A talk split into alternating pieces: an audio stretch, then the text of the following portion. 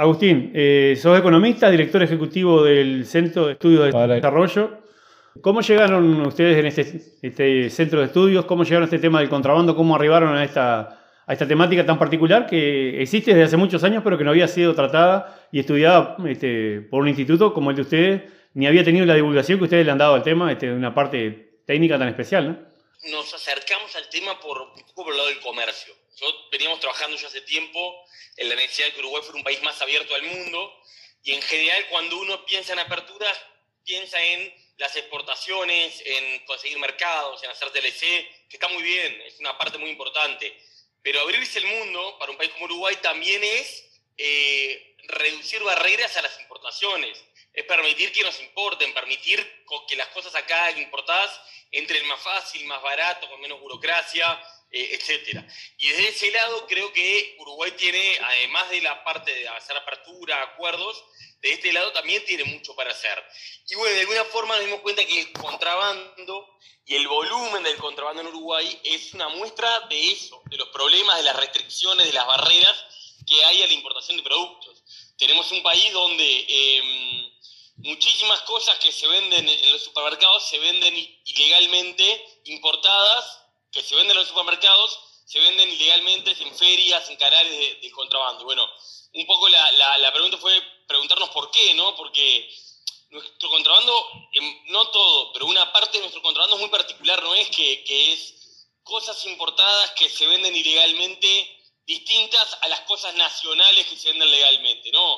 Son tanto las mismas cosas que se venden en la cadena legal, se venden muchas veces en la cadena ilegal eh, del contrabando. Bueno, ¿Por qué pasa eso? ¿Cuán relevante es eso? ¿Cuál es la aplicación a esas diferenciales de precios?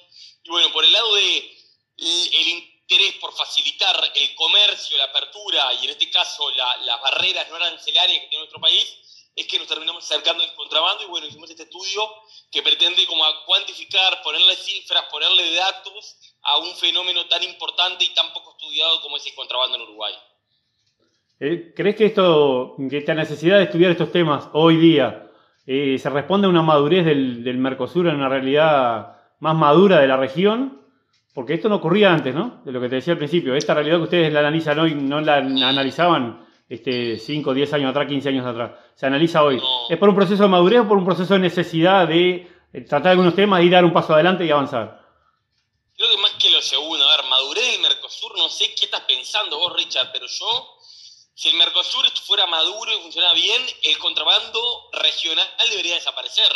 Porque si el Mercosur funciona bien, no debería haber ninguna restricción al comercio, lo que es regional, y los bienes, los servicios, las personas, los capitales deberían circular libremente.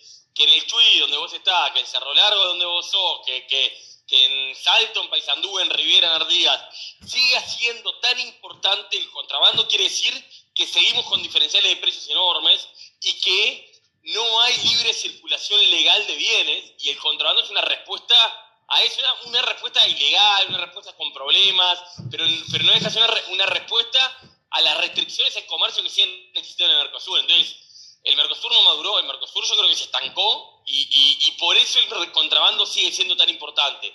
Creo, me quedo con tu segunda respuesta, creo que de alguna forma es una reacción a un problema que hay, a la falta de libertad comercial que hay en la región y, bueno, en particular el contrabando en Uruguay, a los niveles de precios extraordinariamente altos que enfrentamos en Uruguay muchos bienes, y bueno, y eso es lo que genera el contrabando, ¿no? Una brecha de precios tan relevante que hace rentable, vuelve rentable a, participar del, comercio ilegal, que es lo que es el, el contrabando, ¿no?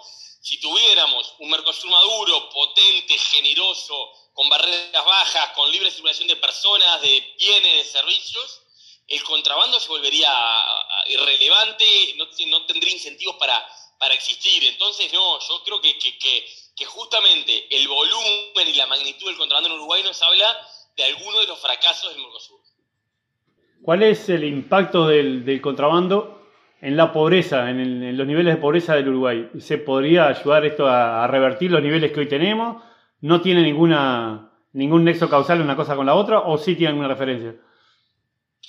No, tiene un nexo causal, a ver, eh, el contrabando más bien como eh, los niveles de precios altos que hay en Uruguay, comparados con la región, generan un impacto de la pobreza mayor. Porque la pobreza no es solo cuánto vos ganás, sino cuánto ganás con respecto a lo que te cuesta vivir, ¿no? La pobreza es el ingreso comparado con un costo de vida.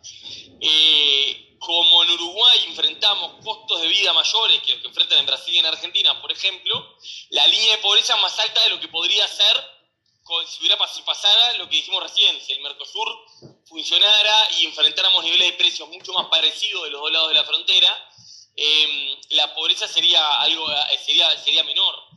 Eh, en sentido, nosotros estimamos que puede tener eventualmente el impacto en, ese, por ese lado podría llegar a ser hasta de dos puntos. Es difícil saber cuál es el, impacto específicamente del contrabando porque eh, no, no, sabemos exactamente cuál es la canasta de consumo en un departamento de frontera, cuántos de los hogares pagan los precios uruguayos y cuántos pagan los precios del otro lado, ¿no?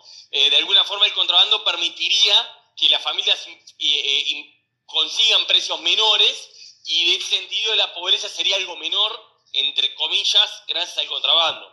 También el contrabando genera empleo informal, que genera una cantidad de otras cosas. Entonces, yo creo que más que el contrabando lo que tenemos que pensar es, si lográramos tener niveles de precios más bajos y más iguales y Uruguay bajara los niveles de precios, bajando barreras hasta lo que se paga del otro lado de la frontera, la pobreza de este lado de la frontera bajaría.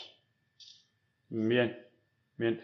Eh, ¿Cuáles son los próximos pasos del instituto luego de haber hecho este estudio y haber presentado el, análisis que tuve el gusto de participar y, ver la, presentación tuya, de Odón y de todos los demás que, hicieron la, exposición sobre el tema? Este, ¿Cuál es el siguiente paso después de haber hecho este análisis? Pues bueno, tomamos conciencia de esta realidad ¿Cómo sigue ahora la cuestión? ¿Qué es lo que se sigue haciendo de parte del instituto de ustedes?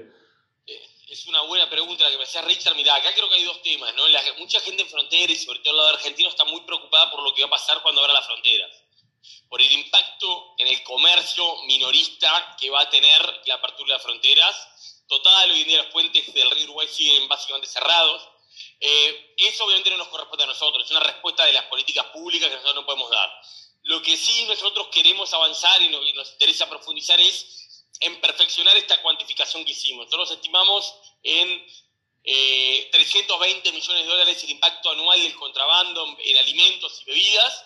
Creemos que es un número inicial, un número de base, un, número mínimo, un piso de lo que es el contrabando. Lo que queremos hacer en 2022 es dar una cuantificación mucho más perfeccionada, que incluye una cantidad de rubros que no contamos para llegar a un número mucho más real y más aproximado del, contrabando en nuestro país. Entonces, lo que vamos a hacer es, eh, el año que viene, ponernos a trabajar con algunos centros comerciales del litoral, del norte, del este del país, para tener una cuantificación mejor, más global y sin duda muchísimo más alta, que no solo considere los alimentos y la bebida, sino considere el tabaco, los repuestos, eh, los cosméticos, eh, otra cantidad, las bebidas alcohólicas, los productos de higiene personal, otra cantidad de productos que sin duda el consumo en Uruguay tiene una incidencia enorme del contrabando. Y tratar de llegar a un número más acabado y más real de la magnitud del contrabando. Y bueno, las implicancias de eso en otros elementos, como por ejemplo son la recaudación del Estado. No se habla el, el impacto que puede tener lograr que este comercio ilegal pase a ser comercio legal en la recaudación de las arcas del Estado es realmente bestial. Podría tener un impacto muy grande de decenas, de centenas de millones de dólares en la recaudación eh, eh, para Estado uruguayo. No que cerca de 50 millones de dólares dejan solo por, alimentos y bebidas todos los años los uruguayos comprando en Argentina y Brasil. Bueno, eso multiplicado y en nuestro país eh, tendría un impacto en, en, la recaudación, en el empleo formal y en otra cantidad de cosas. Así que bueno, nuestro objetivo es pasar, perfeccionar un poco esa cuenta y tratar de, llevarla a, una cuenta un poco más real y, más importante como estamos convencidos que tiene. Ese análisis económico del, mercado en, la frontera, obviamente que tiene una vinculación directa con el mercado del trabajo, ¿no? Deduzco de que sí. Sin duda. Eso tiene también un alcance a la cuestión de la educación y de los accesos a los servicios de salud, las otras áreas que hacen al quehacer del, de la práctica ciudadana de los, de los vecinos? Yo creo que sí, yo creo que sí. Mirá, a ver, acá, acá hay trabajadores en todos lados, ¿no? No, no, no. Una persona que vende un producto en una ciudad cercana a la frontera, que por más que como haya, haya ingresado como haya ingresado, es un trabajador, pero es un trabajador informal.